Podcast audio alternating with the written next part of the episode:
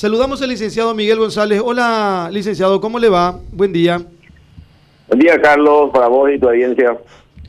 Quejas masivas me dicen con relación a, bueno, quejas masivas en las redes por puntajes para proceso selectivo externo de Itaipú. Eh, ¿qué, se dice de esto, licenciado, por favor? Bueno, eh, Carlos, sí, el, fin de semana finalizó los exámenes de conocimientos generales y específicos, eh, que es parte del parte central del proceso selectivo externo que lleva a cabo la Itaipú Nacional ya hace varios años, desde el 2014. Y bueno, eh, así como decís, hubo un reclamo eh, por parte de los postulantes a nivel de redes sociales y la Facultad Politécnica de la Universidad Nacional de Asunción, que es la responsable de la toma, de la confección y toma de los exámenes y de la puesta de resultados, sacó un comunicado ayer al final de la jornada, ya aclarando un poco la situación que se que se dio con relación a dos direcciones de postulantes que rindieron aquí en la sede de la FP1 en San Lorenzo, porque hay que recordar que se rindió aquí en FP1 en San Lorenzo y también en la central hidroeléctrica. Y hubo un, un error involuntario en la configuración de parámetros de la corrección en el sistema informático, ¿verdad? Eh, recordar y comentar que la corrección se realiza totalmente en forma automática. Eh, por así decirlo, no está un profesor, no está un equipo haciendo la corrección, eh, son procesados a través de la lectura por escáner de las hojas de resultados de cada postulante. Y bueno, el sistema es configurado y bueno, hubo un error involuntario de un operador y por eso se dio el error en dos direcciones aquí en la FP1. El resto de los resultados no sufrió ningún inconveniente de Carlos. Bueno, ¿qué significa esto entonces, licenciado? ¿Que se va a hacer una verificación o una revisión?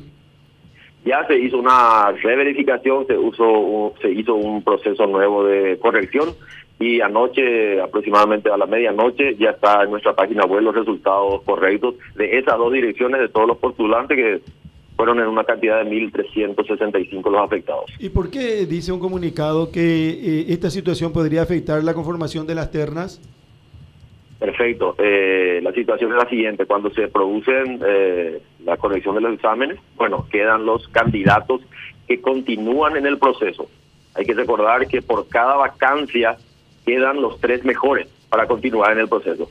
Recordar también, Carlos, que esto es una competencia, una competencia que comienza con la inscripción del postulante hasta el final, que es la entrevista, y luego la elección del que va a ser empleado nuevo de la ITPUI Nacional. Entonces son tres por cada vacancia, y bueno, los mejores puntajes quedaron.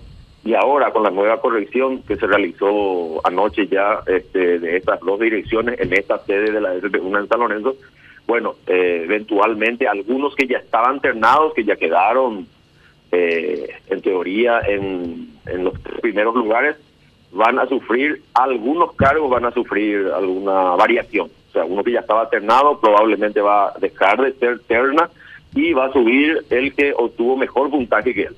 De hecho, los postulantes saben su, su puntaje. Eh, recordar también, Carlos, que este año se ha innovado una nueva opción que tiene el postulante, que es de llevar una hoja de control que es proveído por la, la ST1 a partir de nuestra solicitud, para que lleve eh, consigo los resultados que él ha creído o los ítems que él marcó en su examen. Entonces, al final de cada eh, proceso de corrección, nosotros publicamos la matriz eh, correcta, la respuesta correcta, entonces él con esa hoja de control puede saber. Por eso es que el, el reclamo fue un gran volumen, ¿verdad? porque tenían consigo los resultados que ellos pusieron en su examen y a partir de ahí pudieron controlar el, la cantidad de puntaje que hicieron.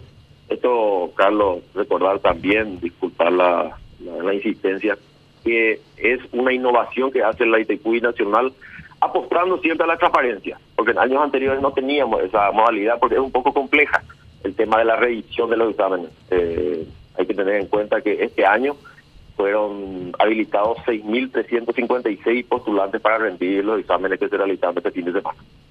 Licenciado, clarito, muchísimas gracias, muy amable, como siempre muy gentil. Que tenga buen día. Agradezco la oportunidad, Carlos. ¿eh? Por favor, cuando quiera, un gusto, hasta luego. Licenciado Miguel González, vocero del proceso selectivo externo de esto que se llama becas de Itaipú.